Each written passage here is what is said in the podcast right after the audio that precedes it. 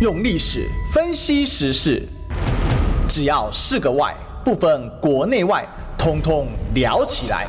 我是主持人李义雄，历史哥。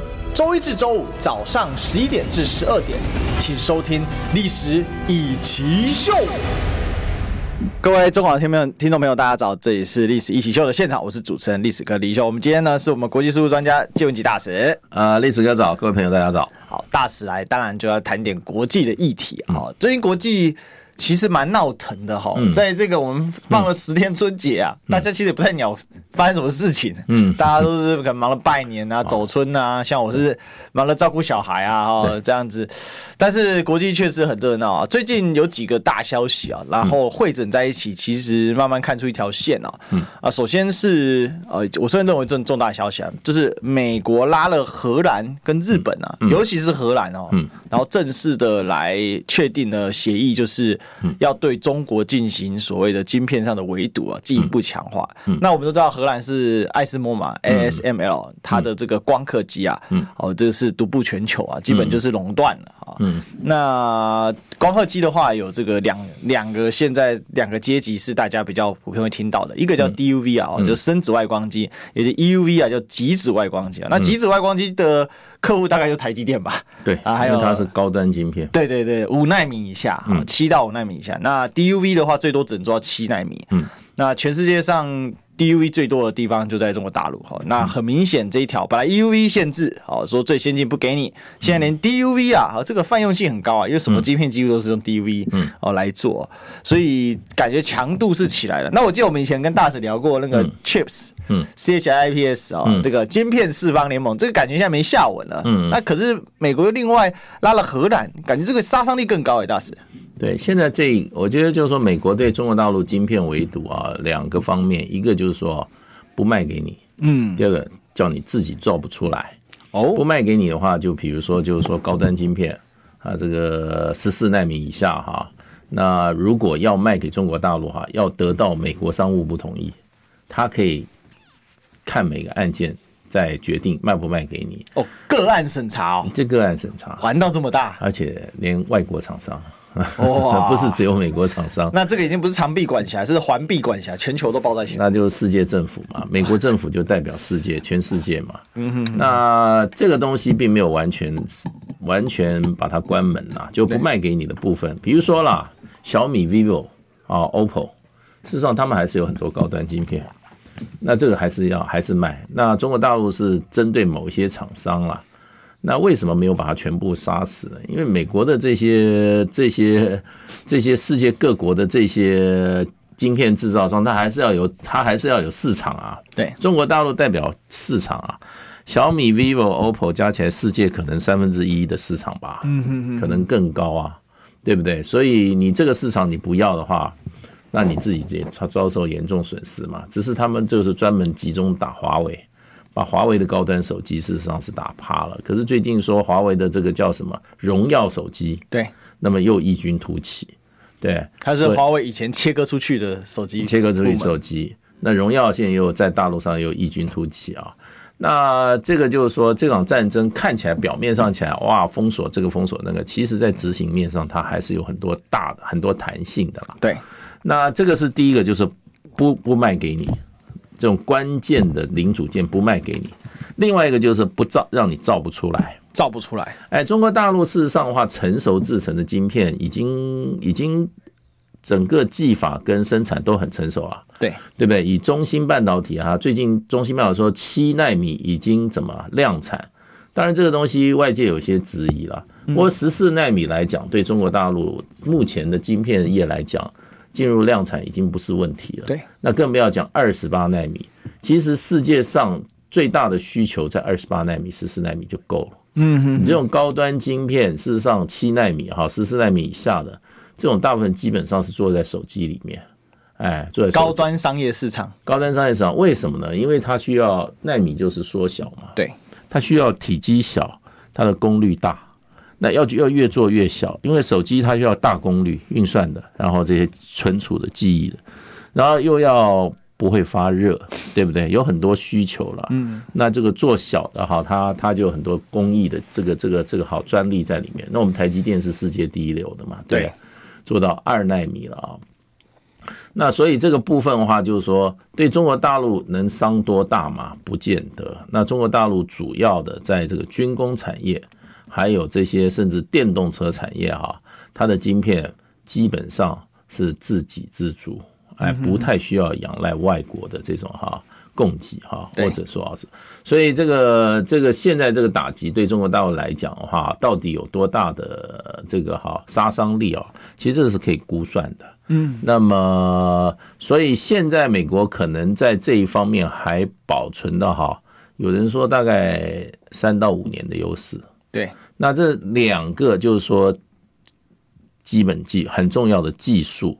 一个就是光刻机，对，一个就是日本的东京电子的光刻胶，光刻胶就是涂料，你在那个做这个哈雕刻的时候啊，还有你在制成中有很多化学涂料，嗯，这个又是日本的绝活啦。那所以他一定要拉着日本跟荷兰一起来抵制中国大陆。所以其实这两个是一组的，因为你光科技要打下去，你要有光刻胶，光刻胶哪些地方可以？可以光可以雕，哪些地方不能雕？对，这个就独门绝活了。嗯哼哼，就是他找的独独门绝活，因为全世界五大这个所谓半导体设备制造商，那三大是美国的，那么另外两大，一个就是 DUV，呃，一个就是 ASML，一个就是日本的东京电子。那美国三大当然听美国的啦。那现在这个 ASML 是荷兰的。这个东京电子是日本的，他一定要把这两个一起拉起来，这五个哈五家公司这个独门绝活一起来抵制中国大陆，那等于就是断头了。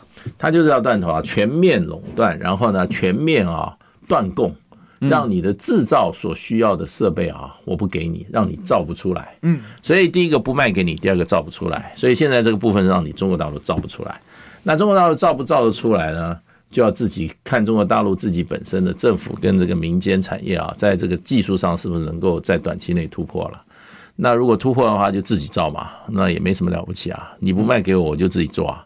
就跟就我不相信中国的核子技术是从西方来的，不可能的嘛，都是自己来的嘛。那中国的航天技术也是自己的啊，对，那你就靠自己啊。那多久之内可以造出来？那在这个时间差里面，会不会造成中国大陆？尤其电子产业的哈崩溃，我也不认为不太可能，因为它现在整个来讲的话，它是美国也讲得很清楚，就是十四纳米以下的这种高端制程，它是在在抵制了。那所以这场战争还在继续，这个科技战、金破战还在继续打。那中国大陆，你看中国大陆的公司就知道它有没有有没有受影响了。那基本上华为。市场也转型嘛，嗯，对不对？另外也，他被他锁定的这些这些公司哈，那会有多大的商业影响啊？还有科技的影响啊？我觉得这个都要一个个公司一个个来评估，因为蛮复杂的。因为比如说他他这个三十几家的这个禁禁禁售名单里面，有些是很所谓的所谓 niche niche market，就是属于这种哈呃呃这种说所谓它是一个。很小的一个部门，对，它不是一个很大市场部门。那会打这些公司的原因，是因为这些公司有军工的潜能，嗯，哎，所以美国是挑了这些公司。那可是相对来，对于整个中国的，就是说整个电子业、半导体的发展啊，是不是会有影响？很难讲，嗯哼，很难讲。我觉得很难讲，因为美国也要顾及，我这里面只有一个打击最大的公司，就是华为嘛，嗯。华为这个对美国来讲是蛮大的损失了，因为他们一直认为华为就是解放军的关系太密切了。呃，这是其中之一。另外，华为如果不把它打下去的话，嗯，今天世界最大的手机制造者就是华为，哎，Apple 就 Apple 就靠边站了。嗯哼，三星现在已经已经慢慢在在往下走了。三星、Apple 就这三大嘛，三星、Apple、华为。华为当时起来的势头啊，事实上是有席卷将席卷世界市场的那个那个势头，所以美国迅速出手把华为这个哈打掉，因为华为那个时候也比较大意，它的整个的重机终端的这个哈这个晶片啊，都是委托台积电帮他造的嘛，嗯，那后来美国出手不让台积电帮他造造晶片以后，华为这个高端手机市场就受到严重的打击嘛。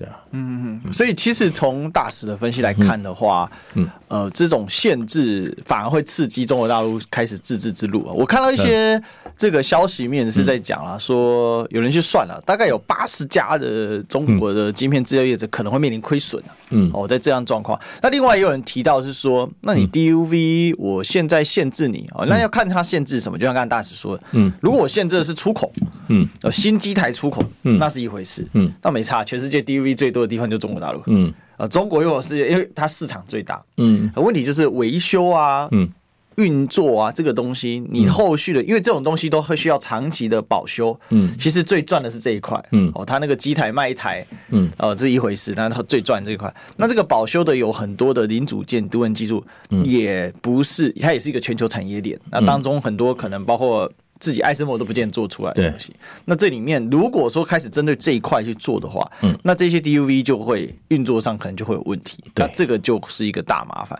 但是大使，我有一个疑问，就是说你现在一边这样搞，那可是就像我们刚才说的，你如果进 DUV，真的赚大头，就是在运作维，就是维持的这些费用，那个就像是那个计程车不开也得缴靠行费，那。这不就严重损害到美国的自己的经济的基础利益吗？现在全世界经济都出现一些状况。我那天看了一个呃这个统计哦，嗯，我蛮惊讶的，大师。二零二二年哦，全球的制造业强国，包含美国，所有人的这个所谓的生产值都是大幅下降，只有中国大幅上升。嗯，只有中国维持正向，其他包括日本、韩国，那像韩国从韩国从这个所谓。呃，这个入超变成从从出超变入超啊，嗯，哦，这个这是很扯的事情。那日本更日本更别说，那包括美国哦，也是大幅的哦，就是这个出口啊，大幅的下下跌这样子的状况啊，就是入出入超相减的话啊，那这个状况如果说这个时候打这个晶片战，那不就打打到自己一个很重要的一个金资金的来源，或者是说它的生意的来源？这个就是美国有欠考虑的地方啊。嗯哼，那伤敌一百，智商一百二啊。对对啊，所以美国的产业界他们是有意见的，因为那个艾斯梅尔为什么当时非当时荷兰就是政府就不同意美国的这个哈要抵制中国市场的这个这个这个建议啊？第一个啦，呃。与理不合，你知道，世界上有关这些哈高阶科技产业的这个禁运哈，这个世界上有一个叫瓦森纳协议。瓦森纳协议，瓦森纳协议是有四十几国参加，嗯，可是它有它的明确的规定，你你你你禁售的对象，科技转移禁止科技转移是。那些跟军工有关的产业，嗯，也就是不要把军工相关的科技跟产业哈，把它移转住哈，你对它的这个安全有余力的这些国家。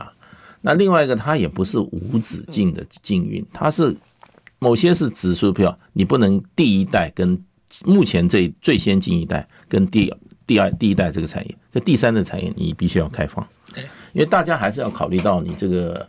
科技产业的它的市场啊，它的生存，所以它都是有很严格的规定的。可是美国现在第一个，你你全面禁运是什么意思？那有些它完全是民间产业啊。你今天 vivo、小米，你说它是军工产业吗？没有办法，这么这么这么这个太勉强了嘛。第二个，你你要把最先进的。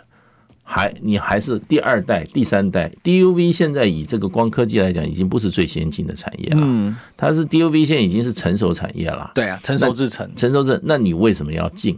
所以这个第一个跟国际法啊、法理跟现行的国际法规定哈是不符合的。美国事实上是单边的，用自己的自己的这种强意志强加于别人，没有国际这个有国际规则，你们不知道国际规则。第二个就是说。荷兰说：“你美国的，比如说你这个这个你的三大电半导体这个哈这个制造设备制造厂商，中国市场的依存度可能高达百分之四十。嗯，我今天 ASML 才百分之十五，对不对？你要我拿下，可是你美国你自己进了多少，对不对？就荷兰被禁，但是美国继续卖吗？对啊，所以他就不清楚啊，你美国要怎么做？”对不对？你美国你现在你现在叫这个高通，你叫这个 Intel 好禁售，禁售一家，最近最近下一个命令禁售给谁？禁售给华为。嗯，因为他发现华为没打死，华为又活过来了，所以就叫明确就是说全面禁售，对不对？那你这是美国，美国给美国自己厂商，可是你要我荷兰对中国大陆全面禁售，我这我这个我这个光刻机，中国大陆只占我百分之十五，你自己的这些三大的这个半导体设备制造商，有些公司你对中国大陆依存是百分之四十，那你怎么不先处理你自己的公司？你回过头来要要求我荷兰的公司来配合？那所以这里面存在的很多哈，呃，荷兰或者甚至日本不服的地方。因为上一次去年底，呃，岸田文雄到北到到这个华府访问嘛，对对不对？那还留下那个经典的老地图啊，对。他们最后啊，本来说两个人要举行联合记者会，后来没有没有没有举行。那外界的外界的推测，就是因为日本在就是有关半导体联盟上哈，岸田没有给拜登。清楚、明确、立即的承诺。嗯，岸田只讲说我们会适当处理，适当处理就是他有极强的这个自我、自我的，而且他说我还没有跟我们的产业界哈做充分的沟通，可见这个这个这种案件要推下去，日本产业界本身会有一会有问题。所以东京电子事实上话，中国大陆也是他的大客户啊。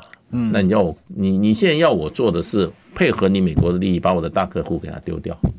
那万一被你美国的客户又抢，美国的又把它抢回去，当然这个光刻胶是日本独门绝活了。对，所以我是觉得，虽然表面上达成一个哈协议哈，因为这个之前大部分都是媒体在报道。对，那我觉得中间一定还是有很多哈但书、但书、但书。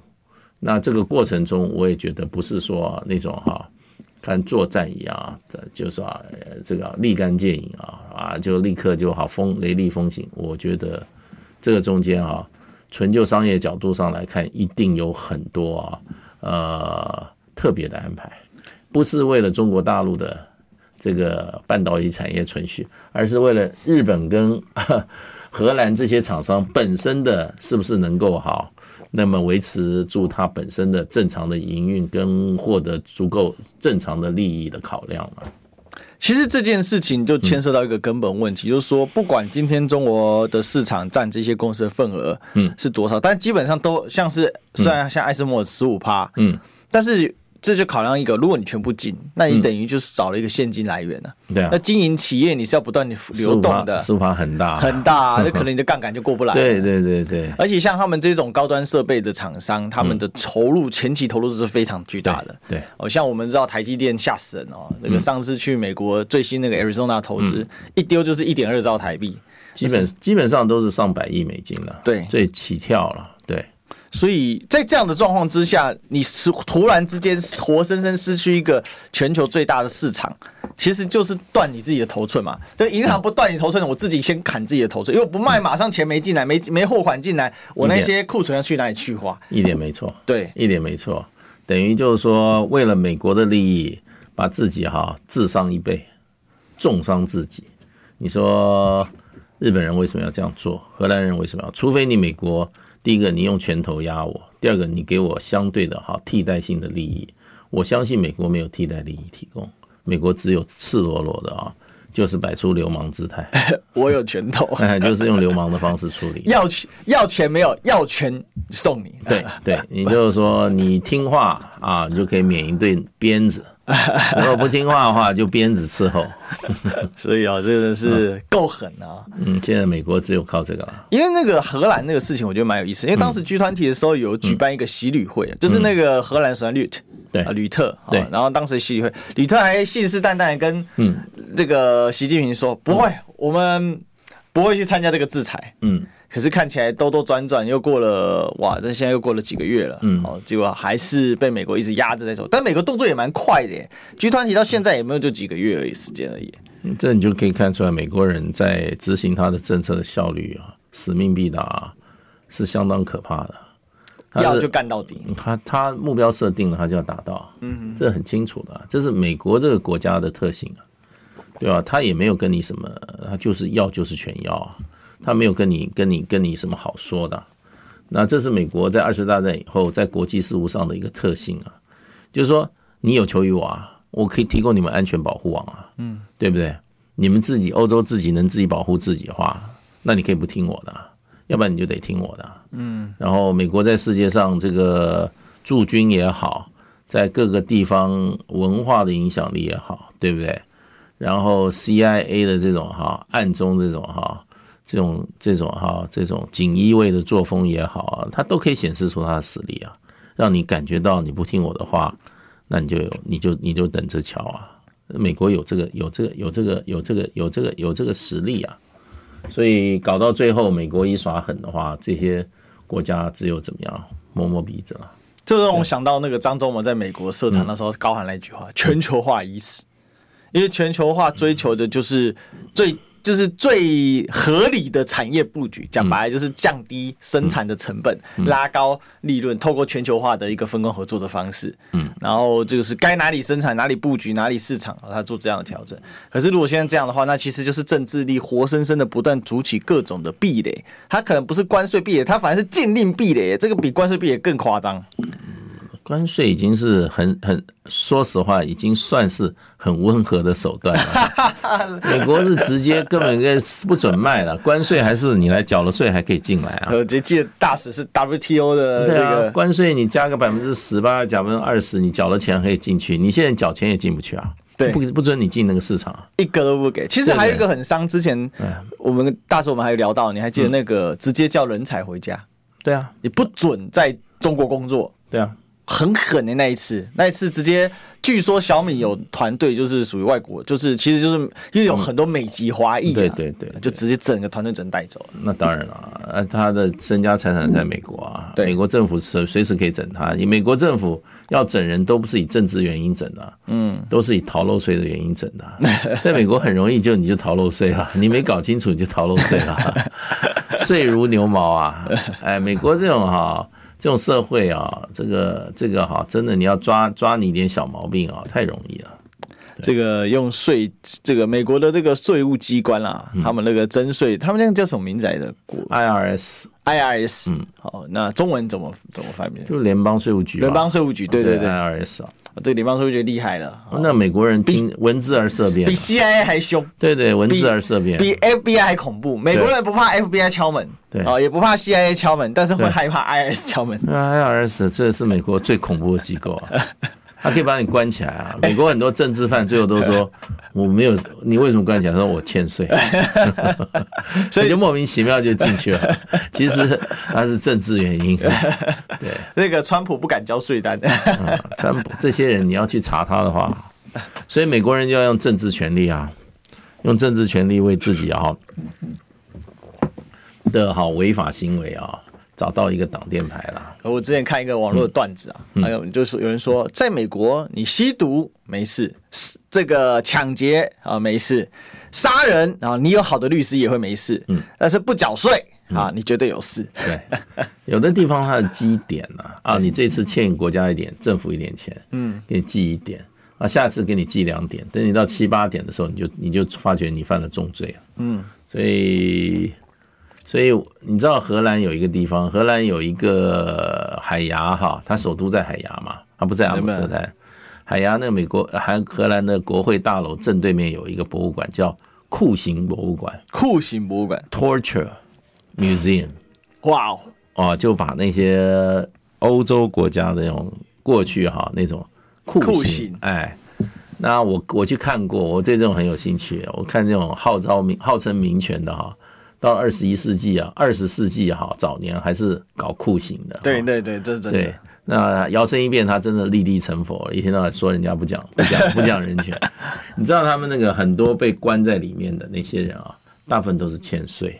欠税是最严重，欠税最严重，很多被啊。另外一个就是啊，对上帝不敬。哦，宗教跟税，对，这两个是遭受酷刑的很重要原因，因为他们社会基础，宗教是精神世界的统治者，然后呢，欠税呢，好，那你就是得罪政府，对，得罪国王，啊，这不能开玩笑的啊！你看这个英国国王为了税金，还有人掉脑袋的，对对，像清教徒革命的时候，但关关在监狱里面，大部分是这两种人，嗯哼，对，在欧洲的传统 呃，这个很有意很有意思啊、哦。对，对，那我们有一个传统，就是进广告的传统，进广告。你知道吗？不花一毛钱，听广告就能支持中广新闻。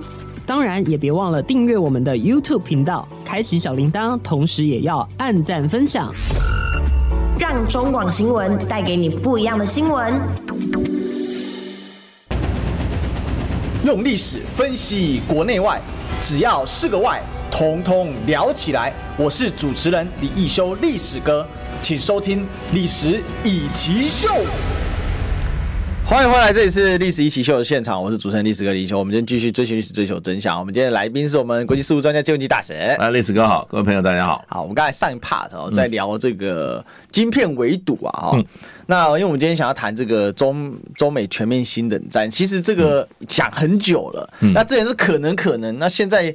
其实包括像港媒都直接做。其实你拜登嘴巴上说没有，no no no，我没有没有没有没有没有 the second Cold War 啊，没有绝对没这件事啊。但其实出手的痕迹是很明确的。嗯嗯。那我们知道北约当然是美国绝对控制的哦。那北约最近他的这个秘书长啊很活跃啊。嗯。呃，这个斯托滕伯格啊，哎。到处跑，呃，最近跑到东亚来了，好，来东亚呢找说他要来印太找伙伴，嗯、先去了韩国，又去了日本了，现在在日本嘛，嗯，那跟日本呢达成了一些这个共识啊，就直接讲了，就说中国不可以片面改变现状，嗯、中国发展核武对日本是重大威胁，哦，每一句话都很重哎，嗯，以前北约的秘书长我怎么没记得有这么有存在感的？那这个很有存在感哎，大使，而且据说这是五年来第一次北约的。这个秘书长到日本来访问，他大概兴奋过头了吧？这么嗨，他觉得北约终于变成世界性组织了。哦，这么嗨皮吗？本来是区域性组织啊。是，不过不过我觉得他的讲话，他的任何的这种姿态啊，我觉得只有外交效果，没有军事效果。嗯哼，因为北约过不到的，过不到，过不来。哎，北约这个它的整个武力投射，它没有这个能力。可是北约是军事组织，不是外交组织啊？怎么被嘴北约被外交组织了？被这个秘书长搞成外交组织了，对不对？啊，他他说实话，他是最听美国话的。他原来是挪威的挪威的总理嘛，嗯，所以他的意识形态，我觉得我觉得很很很很这个西方中心啊。那所以他一副好像要恢复北约是世界性组织的那个感觉。挪威有这么的，这挪威挪威人向来一世独立，哎，他对于参与国际事务没那么热忱啊。那西方中心跟排外跟这个种族主义，他们可是第一名啊！你不要忘记哦。啊，也是。西挪威前几年，十年前发生一个右翼的人士跑到一个这个 summer camp，拿枪打死数十个啊。小孩子，非挪威裔的这些小孩子啊，嗯，对，这个人现在还关在监牢里面，他还觉得他是替天行道，嗯哼，因为他们没有死刑嘛，对，听说过的还是每天，他们最多只能关二十三年，对，他每天还在那边觉得自己在替天行道了，杀了那么多人呢，所以他这种这种偏激的人是很多啦，对，那不过挪威，我觉得他北约这个到亚太要来，大概是兴奋了。那好像北约的势力要打到东亚来了，然后要来这个哈，用拴龙绳哈，把中国这套巨龙哈把它拴住了。我觉得有点有点有点兴奋过度了，没有那个实力讲这些话啊，就就会觉得他那个狂妄，对。那北约的话，事实上内部问题都解决不了。对，那请问一下，你那个瑞典，你们的好朋友加入北约，到底进不进得去啊？进不去啊！土耳其就是不同意啊。芬兰呢，可以进得去吗？嗯，对不对？你自己问题都没解决了，哎，那跑到跑到亚洲来，呃，这个指指点点啊，我觉得他有问题了，呃，有问题，而且基本上他。应该就是效忠美国的美约。你如果看作是一个欧洲组织的话，你不如说它是一个美国主导的一个哈挂着欧洲名字的一个军事组织啊，完全美国在主导。对，呃，当时呃这个戴高乐就把北约赶出去了。嗯，北约总部本来是在巴黎嘛。对对，后来戴高乐发觉不对啊，我们这个欧洲人的欧洲怎么变成美国人的欧洲了？就跟北约翻脸了，所以北约现在总部放在布鲁塞尔，那个总部我以前常经过啊，呃，看起来破破烂烂，嗯，破破烂烂，一点都不一点都不。北约这么有钱的组织，没有，我觉得这种军事组织、军事基地的感觉啦，有一点好像发生第三次大战，立刻就要逃到另外一个地方的感觉。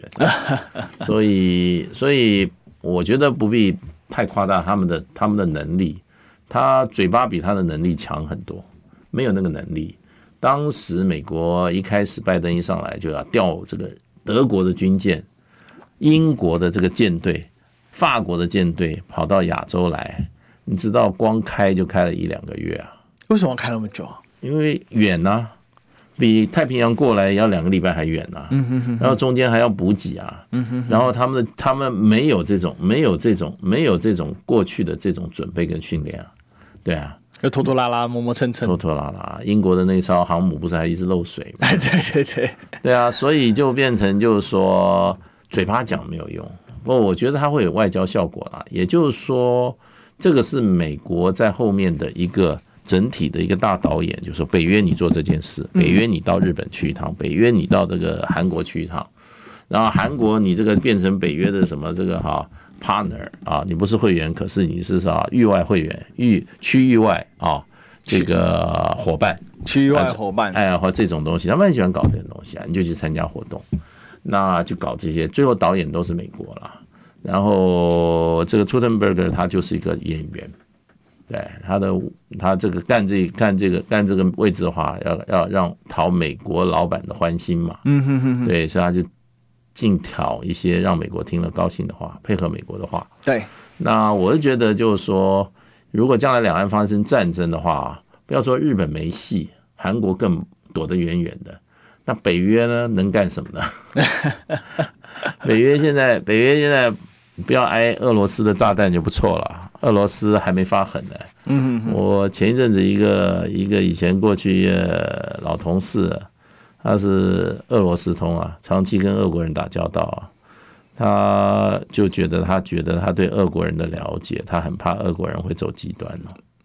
对，那就是说，呃。会用这种哈说非常的手段来解决目前的俄乌战争的僵局啊，对。大使，我可不可以问一个问题，嗯、就是说，现在北约跑到了亚洲，尤其在日本，嗯，是非常敏感的，因为您刚才提到一个关键是俄国的问题啊，嗯。那如果说美约跟日本联手，那俄国不就死被拿捏的死死的？这对俄国来讲，这是生存基本问题。对，俄国最最大的梦魇就是东西两线作战嘛，嗯。对不对？所以你看二次大战的时候，俄国先把整个中国东北的权益让给日本，知道北满全部让掉。对，然后跟日本 签了互不侵犯条约啊。可是到最后，所以他在全面对这个、对这个、对这个纳粹军队作战，嗯，全面对西线啊。那东线他基本上维持了一个好和平的局面。那可是当日本人想要打俄罗斯的时候，打了两场战争，都完全败北啊！你就知道这个，一个是张古峰，一个是诺门汉嘛。对，就是说一个在东北，一个在内蒙嘛。对，那把俄军把日本打得落花流水啊，输得很惨，输得很惨啊！所以就遏制了日本兵所谓的哈呃攻打西伯利亚计划，北进论的北进论就被就被压住了。所以俄罗斯是很有战略的。对。那么，那么，所以俄罗斯到最后，这个打进了柏林以后，开始东面就挥军整个东北啊。对不对？很快的，关东军根本被打得落花流水，全部全军覆灭，全部都送到西伯利亚劳改。对，全部啊，包括司令，包括大小将领，全部小兵全部到了没了。这件事还苦了国军，嗯，因为呢，俄军收缴的武器后来都交给了解放军去用了。嗯、对，没错，没错，整个那个几个师团的兵力都是这样。对，对，那问题就变成就是说，今天北约我觉得虚张声势啊，没有那个实力哈、啊，讲这些话。那我就觉得完全是听他的美国组织这个哈这个剧本在唱。那呃，可是北约目前的心头心头之患基本还是俄乌战争。嗯，对，俄乌战争。那我觉得大部分北约目前就是说很多成员对于亚洲的事物他们是没有兴趣的，尤其跟与中国大陆为敌，他们也不会支持的。那所以这个是秘书长直接听命于这个听命于这个美国的。你要知道，北约是美国完全主导的一个完全主导，完全主导，完全主导。这个地方就很有意思，就是说北约就是东奔西跑了，不是各个成员国一起去，而是这个秘书长到处去跟人家呃结盟啊讲话。可是，秘书长又不是北约的 leader。对啊，他只是一个北约会员国所雇的一个雇员，他是办事员。对对对，一个总干事的概念。可是北约大老板是美国哦，所以他就听美国就好。所以他是听听大老板的话。对对对。所以其实你说波兰敢吭气吗？波兰一吭气，美国就说波兰你不要讲话，波兰就不敢讲话。所以我觉得很有趣哦，就是说我美国布林肯要去去中国，嗯，好，这个下这个礼拜这礼拜天嘛，礼拜一开始啊。然后又去中国，可是同与此同时，我把我的分身，嗯，北约啊派到了韩国、日本去进行这样的一个呃工作。这里面还有一个细节想问一下大婶。第一个，当然这一次我们看 Stoltenberg，他的主要宣誓对象都是中国，但是他事实上会不会也其实也在针对俄国啊？简简单讲说，你看你在俄乌这样子，对不对？啊，我在你家后院，我存在感也很强。嗯，因为最近这个安保三条三三一个条约，我们之前也讨论过。三文件，三文件哈，我们在年前的时候讨论过，大家如果有兴趣，记得去翻一下 YouTube，哦我们还有存档哦。那。那时候就讲到说，日本这个老虎被放出来了。就我用李胜峰老师说法了哈，这个这个虽然有残缺，但是是老虎 被放出来了啊，那就是替美国来咬人。嗯，那现在那等于说，如果他这样子一个一个缴获，让日本更紧密的跟北约结合，那其实就是要把俄罗斯给拿捏死死，同时对付中国啊。对，其实主要的是对中国了，主要对中国，因为北约跟俄罗斯老早就已经对抗翻脸了，反正现在还在打，现在基本上在打。对，普京不讲，我不是跟乌克兰战，我在跟整个北约作战，对，对不对？所以双方已经开打了，那他当然他就现在新的新的目标就是中国嘛，嗯哼哼，那这是美国人的全球战略构想啊，那新冷战啊，对美国进去中国大陆进行包围嘛。对，然后北约跟日本、韩国连在一起，那这是美国的战略啊。那可是问题就变成就是说，是不是会有效果？我是觉得北约没有那个力量，日本的力量也相当的薄弱。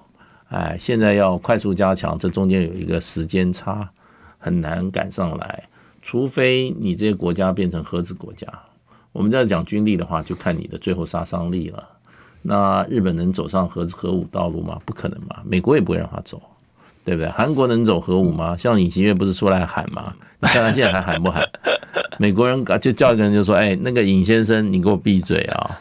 他就不敢讲了。他讲过一次，现在就就从来不敢再讲第二次了。这尹锡悦是真的是不太懂这些东西啊，看看这个，就毕竟他就是非政治体系出身的嘛。因为他检察官，他以为自己是神呐，天天要入人于罪的，哎。韩国的检察官专门把那种现任总统抓起来的，没有错。对啊，自己自己自自我膨胀都很大的，一下做总统，他觉得没想到受到很多挫折了，对，乱讲话，美国也管，对，到了到了国际场合，那拜登看都不看他一眼，他知道他自己是什么角色啊，对，所以我觉得，我觉得这都是美国在后面导演的一出戏啊。嗯，那日本要扮演什么角色？韩国要扮演什么角色？北约要扮演角色？都是美国的导演的一出戏，那这都是照着导演的这种安排哈，再好一出一出戏的哈搬到舞台上来演。所以，他其实终极目标就是围堵中国嘛，讲白就是这样。美国不过去年去年第四季的美国呃战略安全报告不讲很清楚啊，未来十年，那么能够从科技、军事、外交、经济、贸易各各方面。来威胁美国所建立的世界秩序的国家就是中国，所以呢，未来十年就是美国跟中国决胜的十年，所以那个是去年的嘛，所以今年开始第一年啊，第一年开始十年决胜第一年决胜元年。哦，那我们决胜二年决胜三年决胜四年。决胜五年的时候会比较看清楚啊，这个就是说这件这件啊谁在上风谁在下风。但手段确实很霹雳，哎，这个也是决胜一年的二月份而已。没有，你要打，你要打仗，你你手上的你手上工具你不动员，然后让它放在那里吗？所以美美国人的动作是扎实又确实的在进行。美国的目标设定以后就是动员了，非常清楚，就是指非常清楚啊，非常清楚、啊。我在科技上面有对你做晶片围堵，我在军事上面也对你做军事围堵。其实还有一个消息是我们刚才没谈到，嗯、这个关岛现在，嗯，这个美国说。五六十年来没有盖新基地吧？干岛盖了一个很大的基地啊，对啊，五千公顷的海陆的基地，可以容纳五千人，很大很大。对对对对，他将来这个就是说重要的最重要基地是在关岛。其实十年前就慢慢在退了，因为随着中国这个所谓的哈岸基的打击能力哈，事实上美国发觉第二岛链以内已经是很危险了。对，所以他现在退到退到这个关岛，等于第二岛链的边边来了。嗯，对，所以那个地方是美国保存实力的地方。对，然后呢，呃，然后美军撤，可是美国的力量没有撤。对，也就是说，第一线的打击部队，第一线的这个哈，呃，承担中国打击的，变成是日本人跟韩国人。还有台湾人，还有最近又把菲律宾人抓进来了。对，那美国人厉害啊，真的。你想想，美国人跟人家美国这个国家打两百多年战争了，对，太会打仗了，对不对？他太清楚了。那这个这个什么第一岛链，第一岛链就是就是美国的第一道防线嘛。嗯，他防线都给你设三道，第二岛链，第二道防线，第三道防线。他原来是自己在那边做指导，现在发觉不行了。